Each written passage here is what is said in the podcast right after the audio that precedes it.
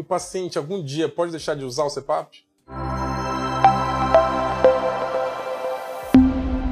Na verdade, existem até algumas cirurgias, né, que, que podem ser realizadas, mas elas geralmente não têm tanto sucesso, né, dependendo da causa da apneia. É, então, assim, o CPAP até hoje que a gente tem na medicina, assim, é para a vida toda. A gente sabe que quando o paciente, por exemplo, o paciente obeso, ele acaba perdendo peso, geralmente a gente ajusta o CPAP porque ele precisa de uma pressão menor.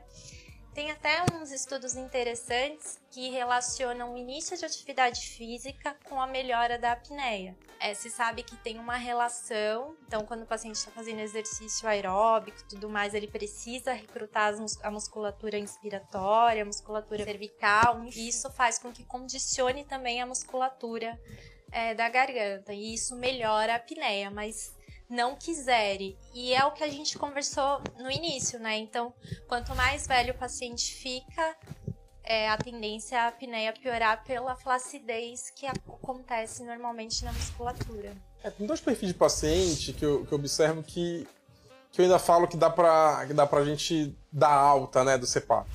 Né?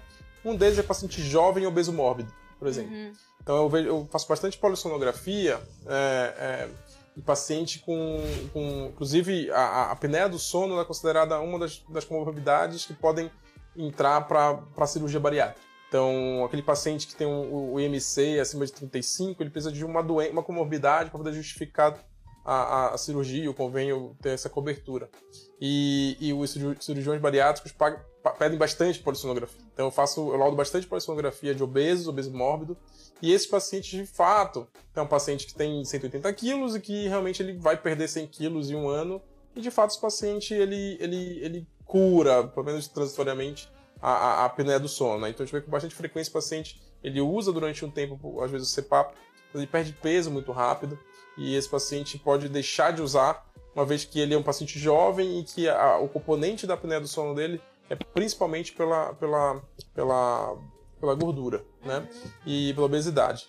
Não são todos os pacientes, mas eventualmente sim, né? Esses pacientes podem, podem ser curados da apneia do sono. Outro perfil de paciente são pacientes que às vezes que têm uma, uma sindrômicos, né?